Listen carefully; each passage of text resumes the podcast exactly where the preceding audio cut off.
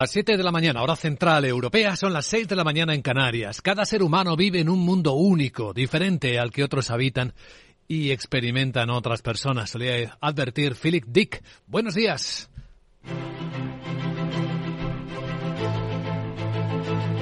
Aquí comienza Capital, la bolsa y la vida. Estrenamos el martes 14 de febrero con mejor tono en los mercados con reuniones de líderes europeos de economía, reunión del ECOFIN tras el Eurogrupo. Ahora resumimos con los japoneses ya nominando a su próximo gobernador del Banco Central, Kazuo Oueda. A ver qué tal le va.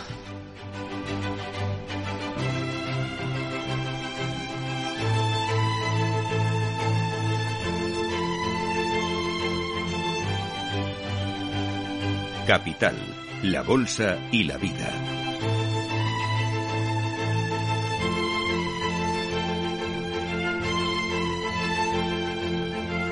Luis Vicente Muñoz.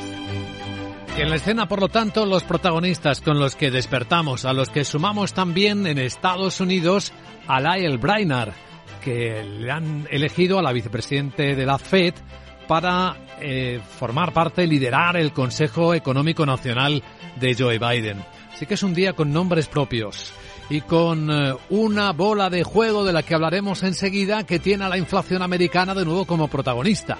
Hoy sí, es el, el día en el que vuelve a aparecer el dato de la inflación en Estados Unidos. Hemos visto la de India hace apenas unas horas, seis y medio por ciento, la más fuerte en muchos años. La inflación, aunque parece atenuarse en algunos lugares, en otros no, sigue impactando con fuerza y seguirá siendo eje central de nuestra mirada. Que por cierto, mirando ya con perspectiva las bolsas de Europa, no parecen estar muy alteradas. El futuro del Eurostox viene prácticamente plano, lo mismo que el futuro americano, el SP una décima de recorte, cuatro puntos en 4.143 tras el rebote de anoche.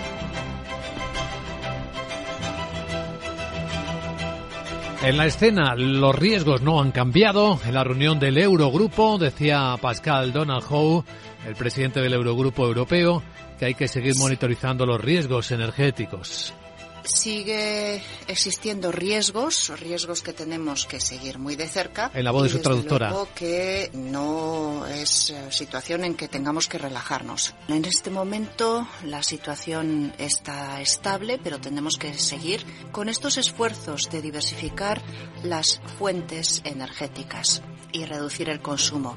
Como es habitual, tras la reunión del lunes del Eurogrupo de los ministros de Economía del Euro, llega hoy la de los ministros del conjunto de la Unión, del ECOFIN. Adelanta la vicepresidenta económica española Nadia Calviño de que irá a la reunión tendremos una primera discusión de la revisión de las reglas fiscales. Como saben, España considera urgente que la Comisión Europea, instamos a la Comisión Europea que presente cuanto antes un proyecto legislativo para que podamos avanzar eh, lo máximo posible durante la presidencia sueca. Mientras tanto, en Bruselas, nueva reunión de los ministros de defensa de la OTAN la colaboración con Ucrania ante la última ofensiva rusa, las peticiones del presidente Zelensky de más tanques y ahora aviones van a estar centrando la reunión, según avanza también el secretario general de la OTAN, Jens Stoltenberg. Quien recuerda que la realidad que es que ya hemos visto el comienzo de la ofensiva porque ahora vemos que lo que Rusia hace, lo que Putin hace es enviar miles y miles de tropas más aceptando un índice de bajas muy elevado.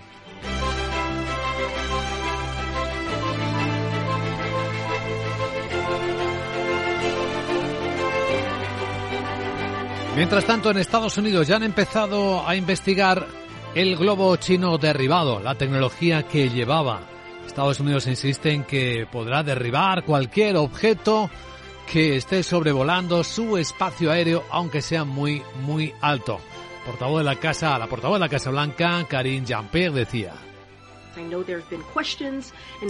Sé que ha habido preguntas y preocupaciones sobre todo esto, pero no hay de nuevo ninguna indicación de extraterrestres o actividad extraterrestre con estos derribos.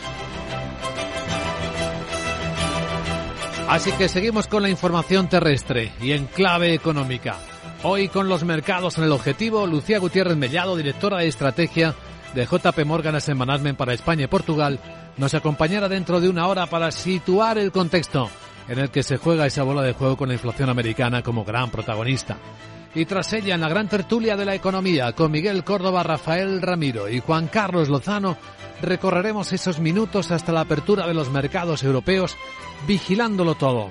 Las noticias que nos despiertan y los mercados que se van moviendo. Entre ellos, como es habitual, el euro dólar, que con la debilidad para la moneda europea de las últimas semanas estamos viendo ese rebote. Está en 1.0738 ahora mismo en las pantallas de XTV. Sí, con un poquito de rebote. No lo hay en el precio del petróleo. El West Texas americano está por debajo de los 80 dólares, barril 79.30, con un 1% de descenso. La onza de oro cotiza con una subida de tres décimas en 1.869 dólares. A esta hora de la mañana escuchas en Capital Radio las noticias que despiertan la economía con Miguel San Martín. Vamos a examinar la reunión que tienen por delante los ministros de Economía y Finanzas de la Unión Europea, la reunión del ECOFIN, que va a debatir, lo adelantaba la ministra Calviño, normas de control del déficit público, de la deuda pública de los países, antes de que la Comisión presente una propuesta para modificarlas. Efectivamente, también buenos días tratarán el plan comunitario para, para, facilitar las ayudas de Estado a las industrias verdes europeas. La titular de Economía Española, Nadia Carviño, también ha explicado este punto. Daremos seguimiento a la reciente cumbre europea Hablaremos sin duda de las propuestas de la Comisión en materia de política industrial. Como saben, la Comisión Europea ha presentado un, proyecto y un documento eh, de, trabajo que está bastante alineado con el non-paper que envió España proponiendo un nuevo pacto eh, para la economía verde, justamente una semana antes de que se presentasen las propuestas de la Comisión. El vicepresidente económico de la Comisión, Valdis Dombrovskis, ha afirmado que es momento de avanzar a posiciones fiscales más prudentes en los países de la Unión, dado el contexto de alta inflación y subidas de tipos de interés. Y es momento también, avisa el Eurogrupo, de empezar a reducir gradualmente las medidas de apoyo por los precios energéticos y mantenerlas solo a los colectivos más vulnerables. Los titulares de Economía y Finanzas del Euro han pedido aprovechar la pequeña ventana de oportunidad que se abre tras haber esquivado la recesión para cambiar las ayudas. El comisario de Economía, Pablo Gentiloni, señala que no se puede perder esta oportunidad. Lo escuchamos en la traducción oficial. El declive del precio de la energía debería permitir a los gobiernos eliminar poco a poco las medidas de apoyo en el sector energético, dejando solo las que tienen un objetivo muy concreto. Y animamos a los Estados miembros a actuar de esta forma. Tenemos ante nosotros una pequeña ventana de oportunidades para mejorar la calidad de las medidas, eliminando las más caras y quedándonos con las más eficientes. Por su parte, el presidente del Eurogrupo, Pascal Donoghue, ha instado a sus colegas a poner atención especial en el crecimiento nominal de los salarios, porque, combinado con un crecimiento económico débil, podrían potencialmente perjudicar el buen rendimiento del mercado laboral. Terremoto de Turquía y Siria, la terrible cifra de muertes oficiales sube ya a 35.300 personas. Al menos 31.600 han fallecido y otras 80.000 han resultado heridas en Turquía y un mínimo de unos 3.700 muertos en Siria. Según las investigaciones del Colegio de Arquitectos turco, la gran destrucción se ha debido al incumplimiento de las normativas de construcción, pero también a las sucesivas amnistías dadas por el gobierno a edificios levantados sin licencia. En Siria, el gobierno de Bachar al-Assad acepta abrir temporalmente dos cruces fronterizos adicionales para facilitar el suministro de ayudas humanitarias. El representante permanente de Siria ante Naciones Unidas, Basan Sabah, anuncia la apertura de los pasos durante solo tres meses. El noreste de Siria, parte integrante de las tierras sirias, nuestro pueblo allí es parte del pueblo sirio. Siria no va a aceptar que se les divida basándose en líneas trazadas por grupos armados terroristas. Basándose en esto, Siria apoyará la entrada de ayuda humanitaria en la región a través de todos los puntos de cruce posibles, ya sea desde el interior de Siria o a través de las fronteras durante el periodo de tres meses. El Banco Mundial ha anunciado un fondo de 1,78 billones de dólares para la reconstrucción de las zonas más afectadas. Y en el lado de Ucrania, Rusia rechaza ampliar el acuerdo de exportación de cereales y fertilizantes ucranianos si no se levantan las sanciones sobre el comercio ruso de productos agrícolas. Así lo ha dicho su titular de Exteriores, quien ha acusado accidente de obstaculizar las exportaciones de alimentos rusos a África. Rusia y Ucrania acordaron el pasado 17 de noviembre prolongar otros cuatro meses el acuerdo de exportación a falta de dos días eh, para que termine ya. Y la Unión Europea estudia sancionar a 140 individuos y 31 entidades rusas. Es el décimo paquete de sanciones contra Moscú que quiere aprobar el 24 de febrero, coincidiendo con el primer aniversario de la invasión. La lista incluye cargos militares y nuevas entidades bancarias. Además, ampliar la restricción a la exportación de los bienes y de la maquinaria industrial de la Unión Europea y del G7, de los que Rusia tiene una gran dependencia y dificultar el suministro de las alternativas que pueda encontrar en China. Citas de hoy en Bruselas de los ministros de Defensa de la OTAN van a debatir cómo se envía más ayuda militar a Ucrania. Por lo que también asistirá el titular de defensa de aquel país junto con 50 ministros más. Los aliados de Ucrania esperan definir para entonces una forma de anticiparse a una eventual intensificación de los ataques rusos al mismo tiempo que debaten la forma de responder a un agotamiento de los inventarios militares eh, que marchan más rápido que la capacidad de reposición. Por eso el secretario general de la Alianza, Jens Stoltenberg, pide aumentar esa capacidad. Así que tenemos que aumentar nuestra producción e invertir en nuestra capacidad de producción.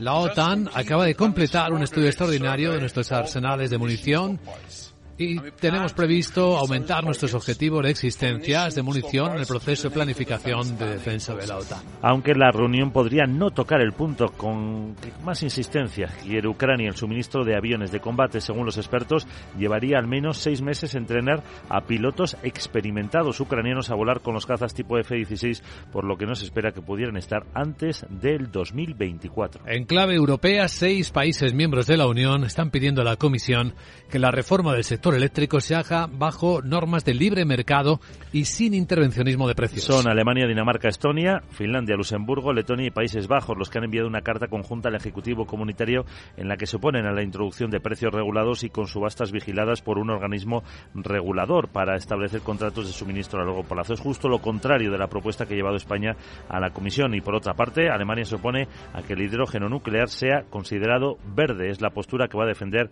en el debate en torno a la revisión de la directiva Europea sobre renovables. Adelantamos la agenda de hoy del Consejo de Ministros en España. Va a aprobar la subida del salario mínimo interprofesional a 1.080 euros brutos mensuales en 14 pagas. Y tendrá carácter retroactivo al 1 de enero, así que los trabajadores lo recibirán ya en su nómina de este mes de febrero. En el caso de que sean 12 pagas, estará prorroteada y queda cada mensualidad en 1.260 euros brutos. Si la jornada laboral es inferior a 40 horas, el salario se debe calcular proporcionalmente a las horas de trabajo realizadas. Según las estimaciones de los sindicatos, la subida del SMI afectará a dos millones y medio de trabajadores. Por lo demás, las patronales bancarias AEB y CECA ultiman el recurso judicial contra el impuesto extraordinario al sector aprobado por el Gobierno. Y que presentarán previsiblemente esta semana ante la Audiencia Nacional sin descartar la posibilidad de impugnarlo ante el Tribunal Constitucional. La idea es recurrir directamente a la audiencia a la orden ministerial en la que se recoge el impuesto extraordinario con el que el Gobierno pretende recaudar 3.000 millones en dos años. La banca pondrá el foco en que el nuevo tributo grava los ingresos, el margen de intereses, más comisiones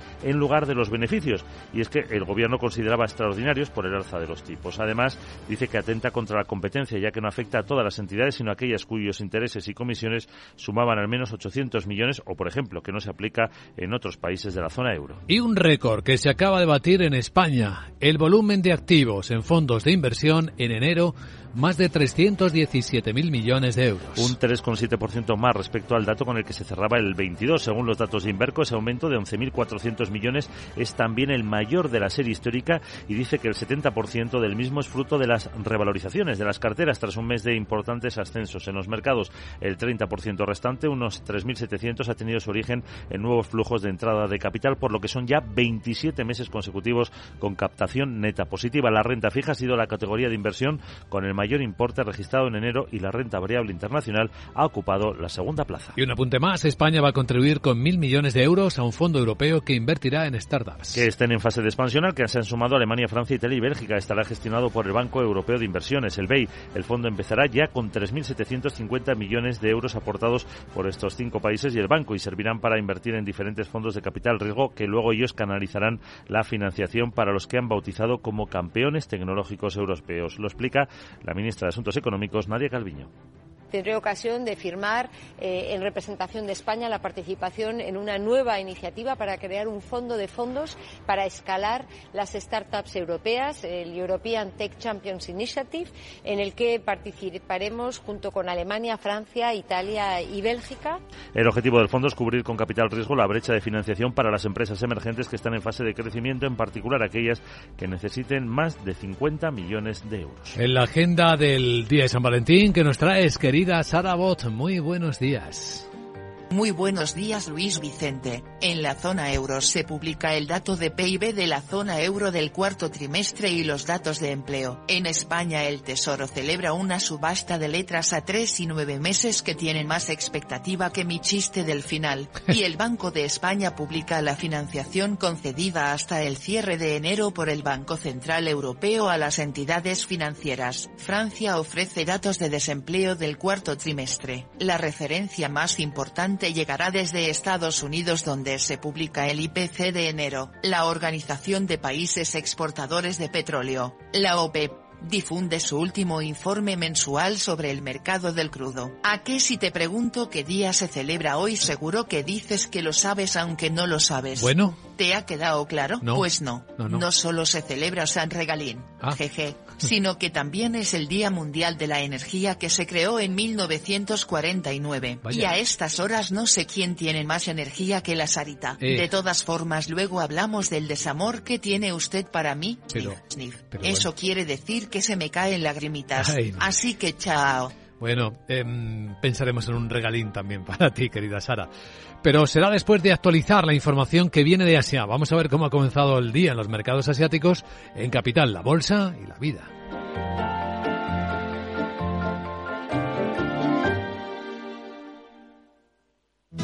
¿Traerías tu hipoteca a Cuchabank si te mejoramos las condiciones? Consúltanos directamente. Cuchabank, tu nuevo banco. Más info en cuchabank.es. Torre Emperador Castellana. Una de las cinco torres de Madrid pone a tu disposición espacios de oficinas sostenibles para alquilar que se adaptan totalmente a tus necesidades. Con un entorno y vistas inmejorables, buenas conexiones de transporte y unos servicios de gestión únicos que harán mucho más especial el día a día de tus empleados. Torre Emperador Castellana, donde los negocios hacen negocios.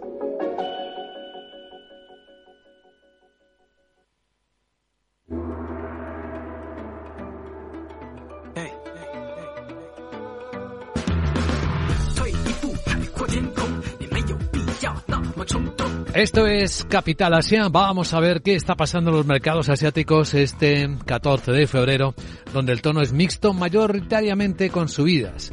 Por ejemplo, la bolsa de Tokio está ajustando el cierre con una suba de siete décimas después de publicarse el comportamiento de su economía, el crecimiento de su economía en 2022. ¿Cuánto creció el PIB japonés? Sandra Torrecillas, buenos días. Buenos días. En tasa interanual un 1,1% y sobre todo lo ha hecho gracias a la recuperación del consumo y la mayor llegada de turistas después de que se hayan levantado las medidas restrictivas por la pandemia.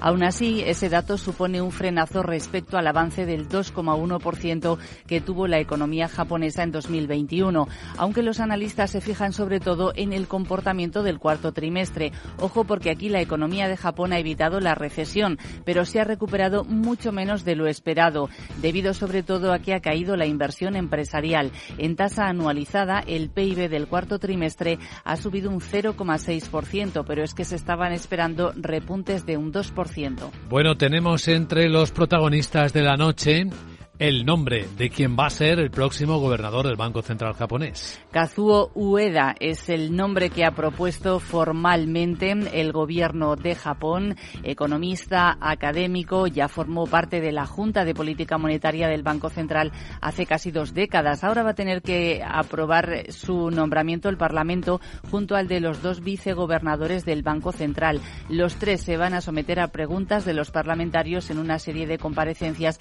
que están previstas para finales de este mes.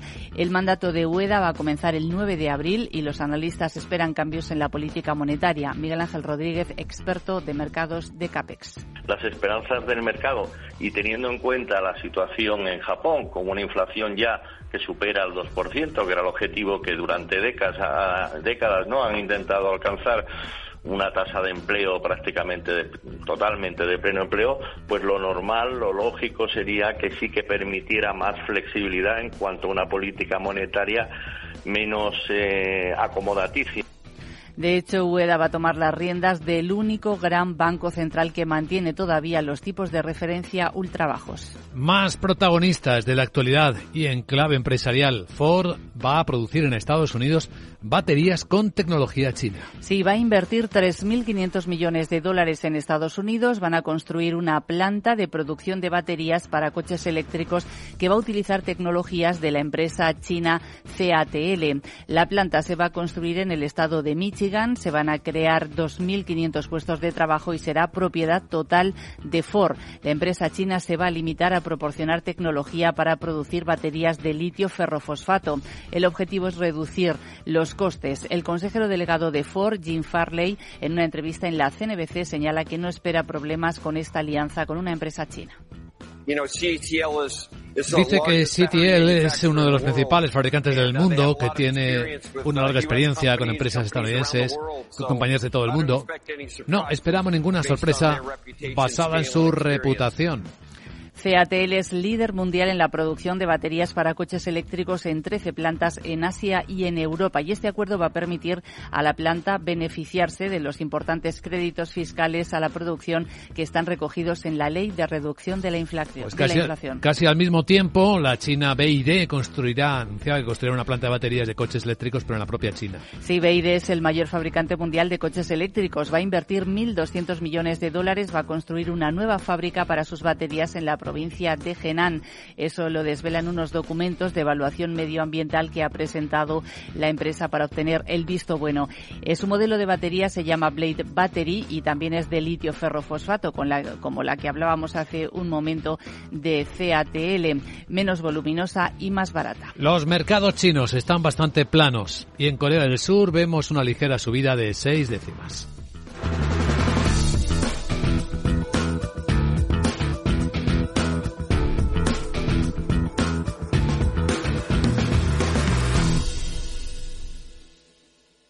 Capital, la Bolsa y la Vida, el programa de radio que despierta la economía, con Luis Vicente Muñoz. Así que estamos en un nuevo día en el que se juega otra bola de partido de inflación. Laura Blanco, buenos días. Buenos días, bola de partido, la de la inflación en Estados Unidos. A esta hora, todos los medios de comunicación estadounidenses supeditan al dato de inflación que se publica a las dos y media de la tarde en Estados Unidos el comportamiento a partir de entonces de la bolsa y de los bonos, que baje o no la inflación subyacente, la tasa general, porque sí que se espera una subida en niveles mensuales, es esencial para entender qué va a pasar de ahora en adelante con los tipos de interés y, como tú dices, es una bola de partido.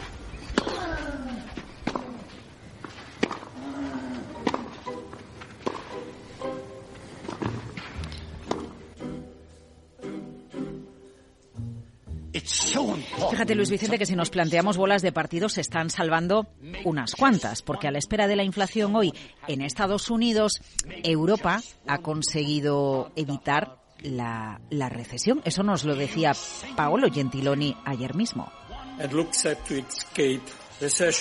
Paolo Gentiloni, que reconoce que la Unión Europea tiene mejor salud de la prevista y que la inflación general ha tojado techo. Ojo, porque salvar la bola de partido de la recesión tiene un inconveniente. Si esquivamos la recesión, el Banco Central Europeo, Lagarde, puede subir con menos presión los tipos de interés para frenar la inflación. ¿Y qué hizo ayer el Euribor?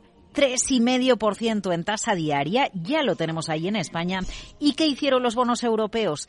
Escucha escucha la rentabilidad de las letras alemanas, pero no a 12 meses, a seis meses, nos lo explicaba una gestora de Renta 4. Esta emisión ¿no? de letras alemanas a seis meses que bueno ha pagado una TIR de cerca del 2,86 y ha estado sobresuscrita una como tres veces. 2,86% las letras alemanas a seis meses y hoy tenemos colocación en España. Bueno, las tensiones en la curva reflejan que sigue el más revuelto por Frankfurt y que efectivamente hemos salvado la bola de partido de la recesión. Pero bueno, venga, que es el día de los enamorados y antes de la hora de dos y media de la tarde con el IPC.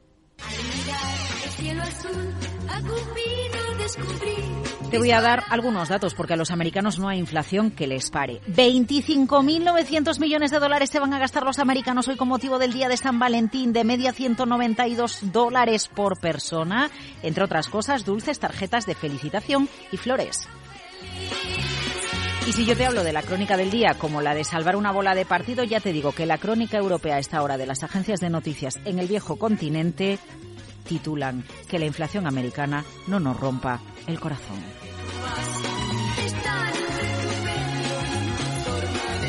Bueno, la verdad es que este San Valentín viene sí un poco inflacionista, ya veremos cuánto con la inflación americana y con un corazón bastante tecnológico. Información de Javier Luengo y Laura Eras.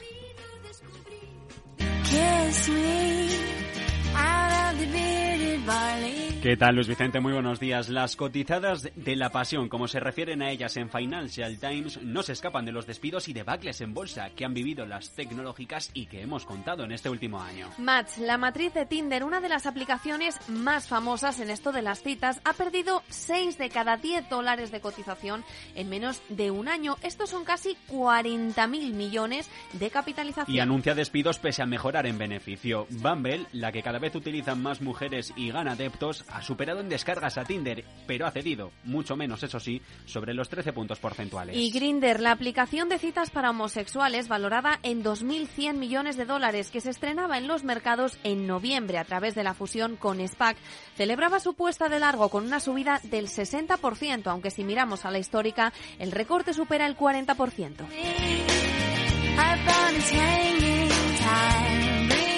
En estos momentos de inflación, San Valentín tira por otros derroteros y la pregunta sobre la mesa es esta.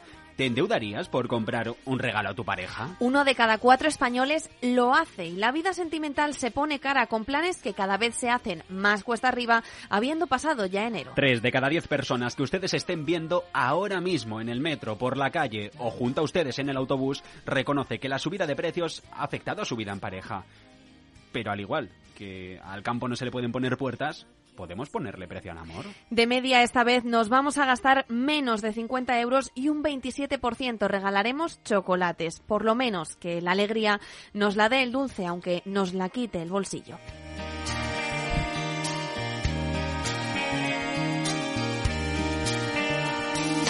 Pues sí, ya lo hemos visto. Gracias eh, Javier, gracias eh, Laura.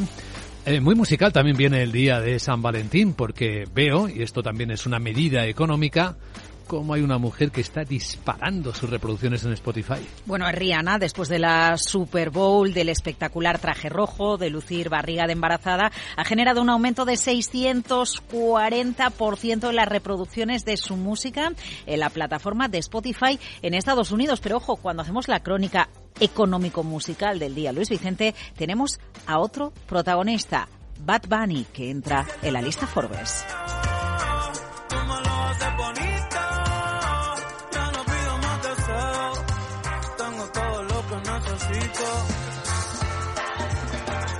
El cantante urbano Bad Bunny debuta en la lista de la revista Forbes de los 10 artistas y creativos mejor pagados del mundo. Es el único latino, Luis Vicente, y la lista la lidera todavía el grupo de rock Genesis, ese es de nuestra época. E incluye además a Taylor Swift, a Sting, al actor Brad Pitt, famosos que conjunto ganaron en el año 2022 1.300 millones de dólares. El puertorriqueño Bad Bunny ocupa la posición número 10 y de acuerdo con Forbes en 2022 el año aportó al intérprete eh, unos ingresos de 88 millones de dólares.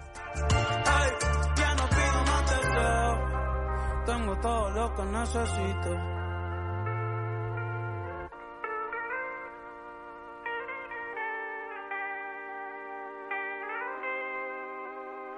Capital, la Bolsa y la Vida, el programa de radio que despierta la economía, con Luis Vicente Muñoz.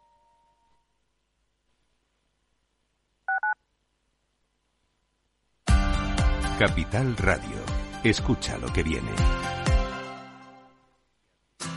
Si te gusta el pádel, en Capital Radio tenemos tu espacio. Todos los martes, a partir de las diez y media de la noche, saltamos a la pista para contarte la actualidad del World Padel Tour, los torneos amateur, las novedades de las marcas y toda la actualidad relacionada con el segundo deporte más practicado de España. Esto es Padel, los martes a las diez y media de la noche en Capital Radio.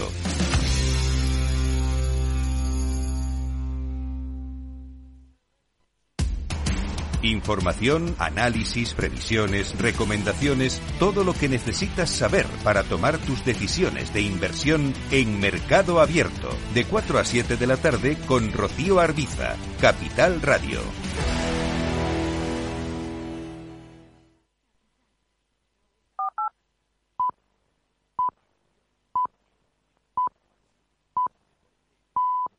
Son las siete y media de la mañana, hora central europea, seis y media en Canarias. Si piensas que este universo está mal, deberías ver algunos otros, decía Philip Dick. Buenos días.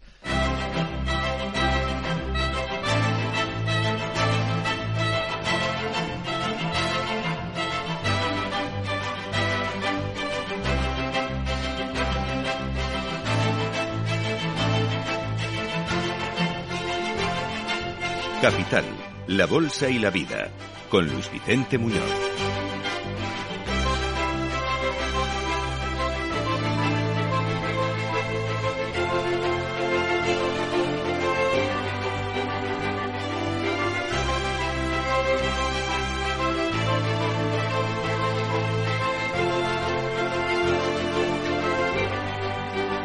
Martes 14 de febrero, en la crónica de la actualidad económica va a haber movimientos poco amorosos porque en la reunión del ECOFIN de los ministros de Economía y Finanzas ya se va a empezar a tratar cómo restablecer las reglas fiscales y de déficit público para los miembros europeos, según confirmó hace apenas unas horas la ministra económica del Gobierno de España, Nadia Calviño tendremos una primera discusión de la revisión de las reglas fiscales. Como saben, España considera urgente que la Comisión Europea, instamos a la Comisión Europea que presente cuanto antes un proyecto legislativo para que podamos avanzar eh, lo máximo posible durante la presidencia sueca. Poco antes, en la reunión del Eurogrupo, los ministros de Economía y Finanzas del Euro ya abordaban también eh, que llega el momento de empezar a retirar esos estímulos para contener los precios de la energía. Aun siendo conscientes, como dice Pascal Donajo, el presidente del Eurogrupo, escuchamos a su traductora de los riesgos del mercado sigue existiendo riesgos, riesgos que tenemos que seguir muy de cerca y desde luego que no es eh, situación en que tengamos que relajarnos. En este momento la situación está estable, pero tenemos que seguir con estos esfuerzos de diversificar las fuentes energéticas y reducir el consumo. Porque la ofensiva rusa sobre Ucrania continúa. De hecho, van a hablar de ello en Bruselas en unas horas los ministros de defensa de la OTAN. El secretario general Jens Stoltenberg dice.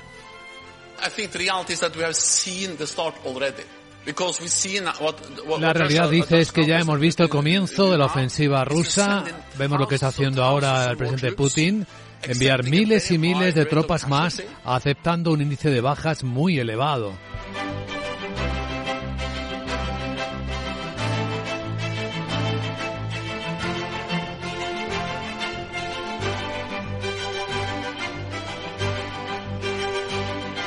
Y de los misteriosos globos derribados por el ejército de Estados Unidos sobre su espacio aéreo alto. Pues todavía no hay mucha información. Sí que están investigando la electrónica que portaba el globo chino.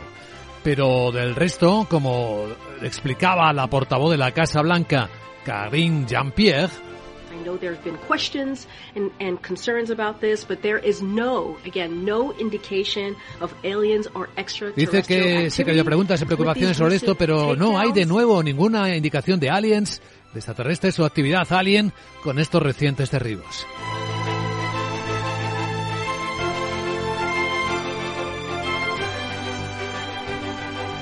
Ver si no está en plan alien la inflación. Hoy el dato de la inflación en Estados Unidos va a ser la bola de juego en los mercados. Todo el mundo esperando ver qué pasa con la última inflación. Si sale según lo que espera el mercado, lo iremos comentando con nuestros expertos invitados, empezando a las 8 y 10, 7 y 10 en Canarias, con la directora de estrategia de JP Morgan para España, A Management para España y Portugal, Lucía Gutiérrez Mellado.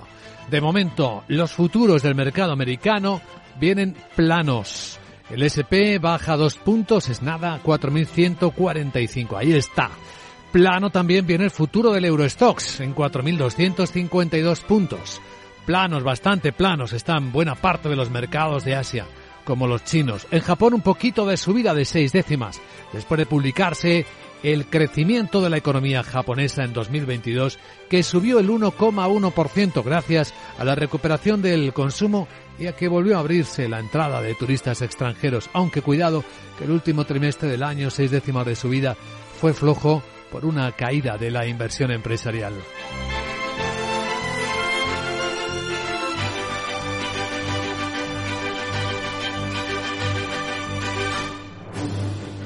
En un instante vamos a ofrecer ya el primer análisis de preapertura de los mercados europeos con sus protagonistas y monitorizando el resto de los activos eh, que seguimos siempre como el euro dólar hoy con ligerísima subida 1.0736 en las pantallas de XTV, ligera bajada en el petróleo y ligera subida en el oro, un poco de todo esta mañana, en la que efectivamente la cita económica más importante se va a ver en la reunión de los ministros de Economía y Finanzas de la Unión Europea que empiezan a discutir cómo van a establecer las nuevas normas de control del déficit público y la deuda pública antes de que la Comisión Europea presente su propuesta de modificación. Miguel San Martín, buenos días. Buenos días. Este será el punto central de este encuentro que comenzará en eh, poco más de dos horas y también los ministros de Economía y Finanzas de la Unión tratarán el plan comunitario para facilitar las ayudas de Estado a las industrias verdes europeas, como anunció la semana pasada ya la presidenta von der Leyen. La titular española de Economía, Nadia Calviño, explicaba este punto. Daremos seguimiento a la reciente cumbre europea Hablaremos sin duda de las propuestas de la Comisión en materia de política industrial. Como saben, la Comisión Europea ha presentado un, proyecto y un documento eh, de, trabajo que está bastante alineado con el non-paper que envió España proponiendo un nuevo pacto eh, para la economía verde, justamente una semana antes de que se presentasen las propuestas de la Comisión. Por otra parte, el vicepresidente económico de esta comisión, Valdis Dombrovskis, ha afirmado también que es momento de avanzar a posiciones fiscales más prudentes en los países de la Unión, dado el contexto de alta inflación y subidas de tipos de interés. Así que el mensaje previo es a los gobiernos es hay que ahorrar de nuevo, hay que contener la deuda y probablemente hay que empezar a retirar, y también lo discutió el Eurogrupo, las medidas de apoyo a los precios energéticos mantenerlas solo para colectivos más vulnerables. Los titulares de Economía y Finanzas de la zona euro han pedido aprovechar la pequeña ventana de oportunidad que se abre tras haber esquivado la recesión para cambiar esas ayudas. El comisario de Economía, Paolo Gentiloni, dice que no pueden perder esa oportunidad. Lo escuchamos en su traducción oficial de la Comisión. El declive del precio de la energía debería permitir a los gobiernos eliminar poco a poco las medidas de apoyo en el sector energético, dejando solo las que tienen un objetivo muy concreto y animamos a los Estados miembros a actuar de esta forma. Tenemos ante nosotros una pequeña ventana de oportunidades para mejorar la calidad de las medidas, eliminando las más caras y quedándonos con las más eficientes. Por su parte, el presidente del Eurogrupo, Pascal Donoghue, ha instado a sus colegas a poner atención especial en el crecimiento nominal de los salarios, porque dice que combinado con un crecimiento económico débil podrían potencialmente perjudicar el buen rendimiento del mercado laboral. La terrible cifra de muertes provocada por el terremoto en Turquía y Siria sigue subiendo se han contado ya o identificado 35.300 muertes. De los que algo más de 31.600 son en Turquía, junto con 80.000 heridos en Siria, rozan los 3.700. Además, según las investigaciones del Colegio de Arquitectos turco, la gran destrucción se ha debido al incumplimiento de las normativas de construcción, pero también a las sucesivas amnistías dadas por el gobierno a edificios levantados sin licencia. En Siria, el gobierno de Bashar al-Assad acepta abrir temporalmente dos cruces fronterizos adicionales para que llegue la ayuda humanitaria. El representante permanente de Siria ante Naciones Unidas, Basan Sabah, anuncia la apertura de los pasos solo tres meses. El noroeste de Siria es una parte integrante de las tierras sirias. Nuestro pueblo ahí es parte del pueblo sirio. Y Siria no va a aceptar que se les divida basándose en líneas trazadas por grupos armados terroristas. Y de acuerdo con esto, Siria apoyará la entrada de ayuda humanitaria en la región a través de todos los puntos de cruce posibles, ya sea desde el interior de Siria o a través de las fronteras, durante un periodo de tres meses. El Banco Mundial anuncia un fondo de casi 1,8 billones de dólares para la reconstrucción de las zonas más afectadas. Por cierto, que Rusia está negándose a ampliar el acuerdo de exportación de cereales y fertilizantes con Ucrania si a cambio no se levantan las sanciones sobre el comercio ruso de productos agrícolas. Así lo ha dicho su titular de Exteriores, quien ha acusado a Occidente de obstaculizar las exportaciones de alimentos rusos a África. Y es que, recordamos, Rusia y Ucrania acordaron el 17 de noviembre prolongar cuatro meses el acuerdo de exportación de cereales y fertilizantes y faltan solo dos días para su expiración. Por otra parte, la Unión Europea puede sancionar a 140 individuos y 31 entidades rusas. Sería el décimo paquete de sanciones para tenerlo listo el 24 de febrero, primer aniversario de la invasión. Son cargos militares y entidades bancarias. También quieren ampliar la restricción a la exportación de los bienes de maquinaria industrial que manda la Unión Europea y el G7 y de los que Rusia tiene una gran dependencia,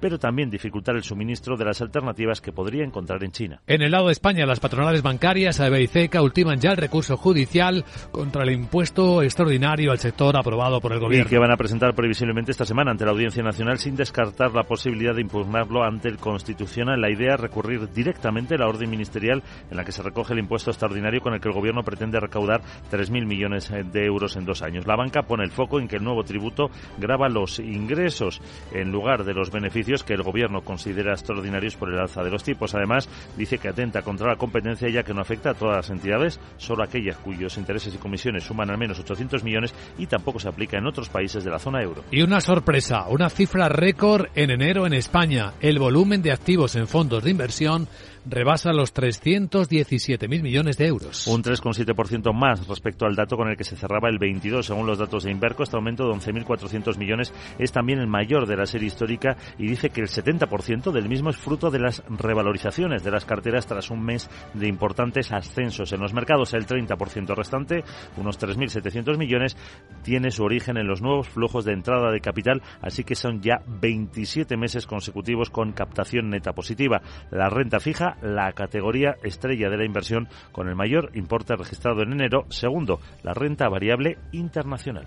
Agenda del martes 14 de febrero. Hola Sara buenos días. Muy buenos días Luis Vicente. Feliz día de San Regalín Pequeñín. Feliz. Jeje. La Sarita del Amor te cuenta que tú y martes. En la zona euro se publica el dato de PIB de la zona euro del cuarto trimestre y los datos de empleo. En España el Tesoro celebra una subasta de letras a tres y nueve meses y el Banco de España publica la financiación concedida hasta el cierre de enero por el Banco Central Europeo a las entidades financieras. Francia ofrece datos de desempleo del cuarto trimestre. La referencia más importante llegará desde Estados Unidos donde se publica el IPC de enero. La organización de Países Exportadores de Petróleo, la OPEP, difunde su último informe mensual sobre el mercado del crudo. Mira que no pensaba yo hablar de...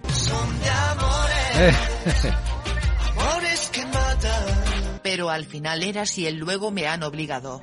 Tanto hablar de lo que se gastan en este día y yo no tengo nada na. Eh. A Ains qué Ains. paciencia tengo que tener. Al Eh. final ya sabes que...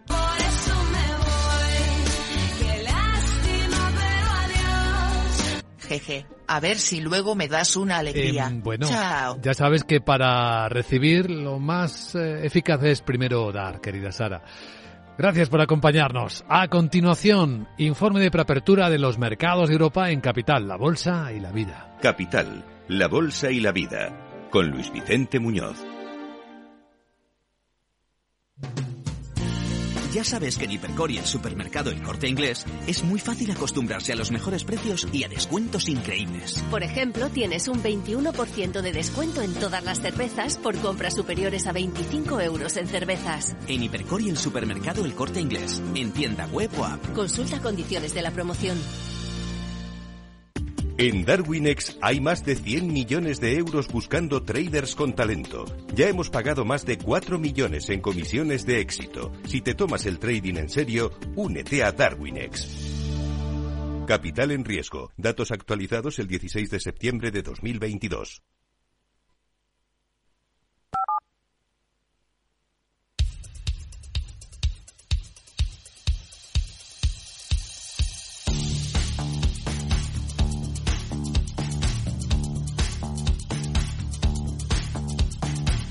Capital, la Bolsa y la Vida, con Luis Vicente Muñoz. Informe de preapertura de mercados en Capital Radio. Las pantallas de CMC Markets muestran de momento un mercado muy plano esperando catalizadores. Ya saben cuál es el más importante, ¿verdad? Vamos a hablar de él enseguida. De momento, ¿qué vemos? Los CFD sobre los índices europeos están con ligerísimos descensos, en Alemania dos décimas. Si miramos el futuro del Eurostox, está completamente plano en 4.252. Y si miramos el futuro del mercado americano, pues igual de plano, es que no bajan ni los puntos. El SP está en 4.145 es ahí en Estados Unidos, donde está el todo el día. Sandra Torrecillas, buenos días. Buenos días, sí, son dos referencias importantes las que vamos a conocer hoy por la mañana en la zona euro, el dato preliminar del PIB del cuarto trimestre. En este caso se espera una subida del 0,1% intertrimestral y del 1,9% interanual, aunque evidentemente es la referencia que nos llega desde Estados Unidos la que realmente puede mover el mercado y va a mostrar cuán efectivo está siendo el endurecimiento de la política monetaria de la Reserva Federal. Nicolás Fernández, director de análisis del Banco Sabadell. Yo creo que la moderación está clara. Ahora habrá que ver si la subyacente también va tirando para abajo. Yo creo que en Estados Unidos va más rápido que nosotros en ese sentido, pero sí que es un dato bastante importante porque también es verdad que, que la inflación le cuesta bajar, ¿no? El consenso de analistas espera que la tasa general se modere en tasa interanual desde el 6,5 hasta el 6,2%, aunque ojo porque podría repuntar en tasa mensual un 0,5%. Y en el caso de la subyacente se espera también que descienda desde el 5,7 hasta el 5,4%. Protagonistas del día en el sector de las telecos un accionista Liberty Global, que lo es de Telefónica, y entra en Vodafone. Sí, la estadounidense ha comprado el 4,92% de Vodafone. Dice que las acciones de la operadora británica están infravaloradas, pero descarta una adquisición. Se convierte en el tercer mayor accionista de la operadora. La operación no precisa de la aprobación por parte de los reguladores y dice Liberty que no tiene intención de sentarse en el Consejo de Administración. El CEO de esta firma, Mike Fry, ha calificado la participación en Vodafone como una inversión oportunista y financiera. Tenemos entre los datos a cotizar los resultados de ThyssenKrupp. El beneficio operativo de su primer trimestre fiscal le ha bajado un 33% a este conglomerado alemán que fabrica, entre otras cosas, repuestos para buques de guerra y para automóviles, culpa de la caída de los precios a la caída de los precios más bajos del acero. Las ventas se han mantenido estables. Y luego también los del gran operatur operador alemán TUI. Sí, nos acaba de llegar la compañía de vacaciones más grande del mundo. Eleva sus ingresos en el primer trimestre fiscal hasta los 3.800 millones de euros y avanza sólidas cifras de reservas para las temporadas de verano y de invierno. Entre los protagonistas Siemens Energy que quiere crecer en los Estados Unidos. A través de Siemens Gamesa están analizando la posible apertura de su primera fábrica de componentes de eólica marina en aquel país. La filial de Siemens Energy solo activaría este proyecto que se ubicaría en la costa del estado de Nueva York con una inversión de 466 millones si consigue pedidos que lo justifiquen. Sería la cuarta instalación de producción de Siemens Gamesa en Estados Unidos. Recordamos que el mercado de renovables en aquel país eh, está atrayendo a desarrolladores tanto de proyectos como fabricantes de equipos, en parte porque se están viendo impulsados por la ley de reducción de la inflación del gobierno, diseñado para impulsar las tecnologías verdes a nivel local. ¿Alguien más? Carrefour, que presenta resultados al cierre del mercado. Nos acaban de llegar las cifras también de la firma de contratación Randstad, que supera previsiones en el cuarto trimestre, incluso a pesar de que las empresas han comenzado a reducir las contrataciones eh, para combatir la alta inflación. Y se van a cotizar también los beneficios de Michelin, que publicó ayer al cierre del mercado con un aumento del 8,9% de su beneficio hasta los 2.000 millones de euros. A continuación, las claves con la perspectiva de Wall Street.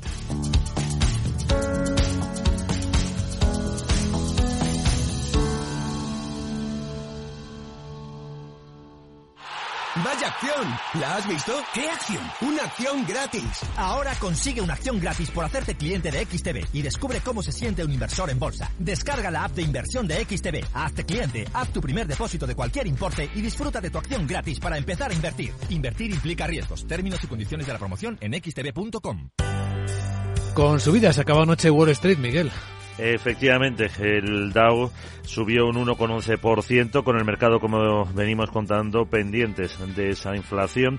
El S&P 500 un poquito más, un 1,14 y el Nasdaq un 1,48. Así que el parque apostaba por las compras a la espera de esos datos para evaluar si las subidas de tipos de la Fed están poniendo coto a la inflación. Entre las noticias de la jornada, las autoridades estadounidenses ordenaron cesar la emisión de la moneda estable de la plataforma Binance, la llamada Binance US Dollar, y que es la tercera más grande de su tipo, lo que lastró activos y empresas de ese sector. Y los inversores también siguen atentos a los resultados trimestrales, que están siendo generalmente más flojos de lo esperado. Esta semana esperan con atención los de Coca-Cola. Por sectores, eh, ganaron las empresas tecnológicas y las de bienes no esenciales y cayeron las de energía. Destacaron los avances de Microsoft de más del 3,10%, Intel un 2,7%, Salesforce y Nike un 2,4%. Retrocesos para Chevron de medio punto, Walt Disney del 0,3%. En el S&P 500, Illumina subió casi un 10% y ojo a la Warner, Warner Bros. Discovery un 5%, el farolillo rojo, Fidelity Nacional que se dejó más de un 12,5%. El petróleo subía por encima de los 80 dólares el barril de West Texas y la rentabilidad del bono del Tesoro a 10 años sigue subiendo y está por encima del 3,7%. Veamos ahora cómo va la sesión en los mercados de Asia.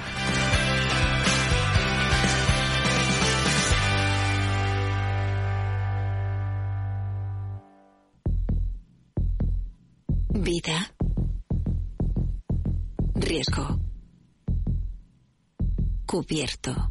Es muy simple asegurarse con el Betia. Simple, claro, el Betia. Capital Radio. Escucha lo que viene.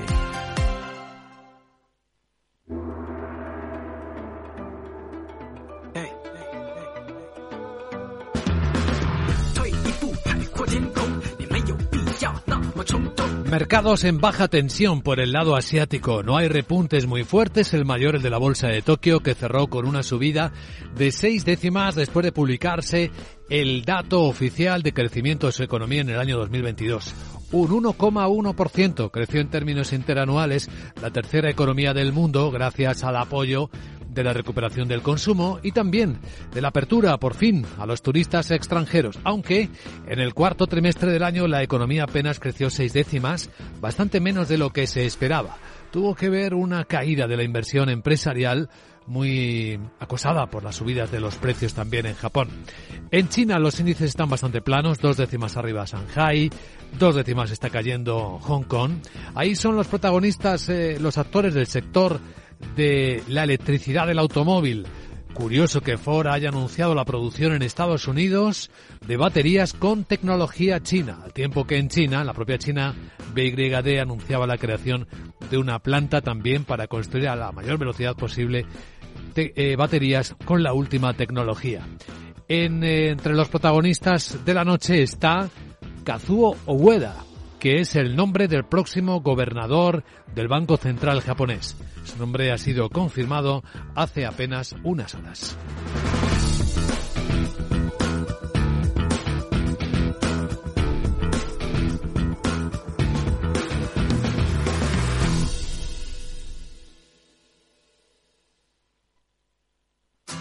Si te gusta el pádel, en Capital Radio tenemos tu espacio.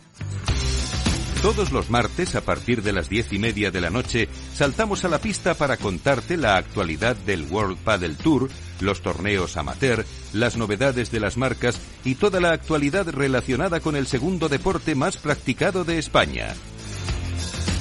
Esto es Padel, los martes a las diez y media de la noche en Capital Radio.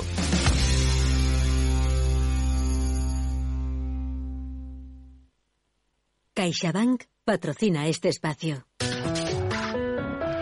Un vistazo a la prensa financiera, por cierto, en la asiática, en South China Morning Post, la alta tensión en los mares de Filipinas también se muestra en este titular. Filipinas ha presentado una protesta formal ante la Embajada de China por el uso de láser por parte de los guardacostas chinos. Manila dice que la Guardia Costera China ha intentado bloquear el reabastecimiento de las tropas filipinas estacionadas en eh, una de las zonas de las islas Spratly que ambos países se disputan. Esto habría ocurrido a principios de esta semana. En Estados Unidos, Wall Street Journal lleva su portada a una protagonista, Lael Brainard, que ha sido elegida para eh, liderar el Consejo Económico Nacional. Recuerdan que la vicepresidenta de la Fed ha abogado por un enfoque constante pero cuidadoso para subir los tipos de interés en el combate contra la inflación. Estaría entre los halcones de la Fed. Cuenta también que los reguladores aumentan la presión sobre los jugadores más grandes de cripto, que los funcionarios de Estados Unidos han cortado el acceso a productos y servicios que son vitales para el negocio de la moneda digital, mientras que los reguladores bancarios están presionando a los prestamistas para que corten los lazos con los clientes de criptomonedas, lo que limita su capacidad para conectarse al sistema financiero. El diario americano también relata cómo Estados Unidos sigue defendiendo su estrategia de derribar objetos voladores a gran altura que estén sobre su espacio aéreo. La administración Biden también cuestionó las acusaciones chinas de que Estados Unidos eh, volaba globos regularmente también a través del espacio aéreo chino. Se pregunta el diario, el Wall Street Journal, qué está haciendo Estados Unidos con sus propios globos, porque tampoco hay una información muy transparente. En Europa, Financial Times cuenta en portada que el fondo GIC de Singapur está reconsiderando su estrategia en China después de un retroceso significativo. El Fondo Soberano ha reducido las inversiones privadas después de la represión tecnológica que ha protagonizado el gobierno de Pekín y la agitación del mercado inmobiliario que todavía sigue estando muy frágil en China. Este diario, por cierto, cuenta que el cambio de fabricación de Apple a la India se está topando con algunos obstáculos. Habla de cómo Estados Unidos ya ha empezado a recuperar algunos componentes electrónicos del presunto globo espía chino que derribó hace unos días. El diario también avisa de que los costes de envío de contenedores por mar se están desplomando en todo el mundo a medida que disminuye el gasto de los consumidores. Y habla también en su página de noticias que el jefe de Amazon promete ir a lo grande en las tiendas físicas que ha empezado a abrir el gigante americano. De la política europea, Bruselas ve la necesidad urgente de un acuerdo para reformar las reglas presupuestarias de la Unión en los diarios económicos españoles. Veamos qué se destaca. Guillermo Luna, buenos días. Muy buenos días. En cinco días leemos que las aerolíneas rechazan de plano la ampliación del Prat por el mar. Los planes de la Generalitat despiertan recelos por su dificultad técnica y por un coste que deberá sufragar el sector.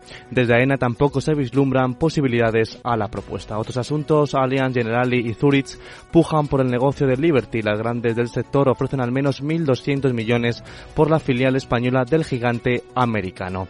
Señalan también en cinco días que las emisiones de deuda española se duplican. Los bancos colocan en lo que va de año 15.650 millones, cifra que supone el 47,5% del total.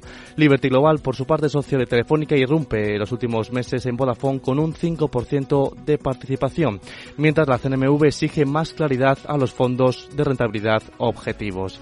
Inditex, por su parte, lidera las firmas familiares junto a Mercadona y el Corte Inglés, mientras que Bruselas eleva previsiones para España y la Unión Europea esquiva la recesión. Alemania y otros seis países cargan contra la reforma eléctrica que plantea el gobierno de España. En el economista.es, las energéticas gastarán 46.800 millones para la transformación verde. La Unión Europea pedirá más renovables y abrirá una batalla para atraer la inversión.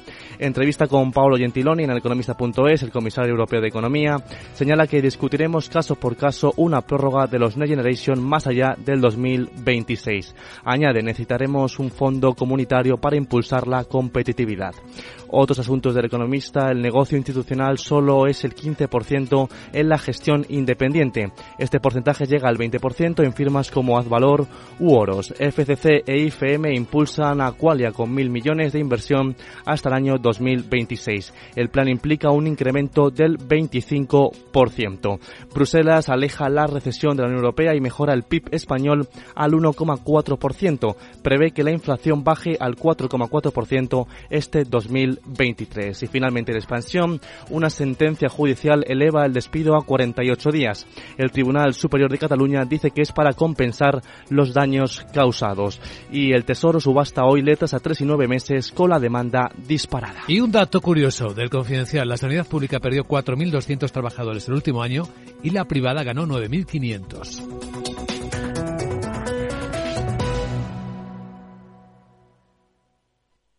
CaixaBank ha patrocinado este espacio.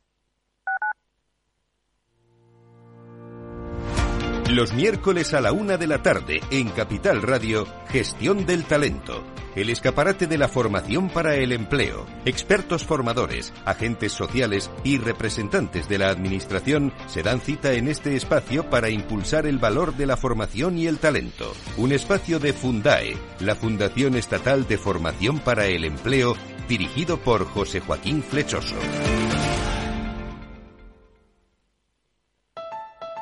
Escucha cada jueves, a partir de las 11 de la noche, en Líderes Globales, las entrevistas que Raúl Castro nos trae desde Florida. Personas inspiradoras de habla hispana que han destacado en sus actividades más allá de nuestras fronteras y que nos dejan sus enseñanzas y aprendizajes desde el punto de vista más personal. Líderes Globales, con Raúl Castro, en Capital Radio.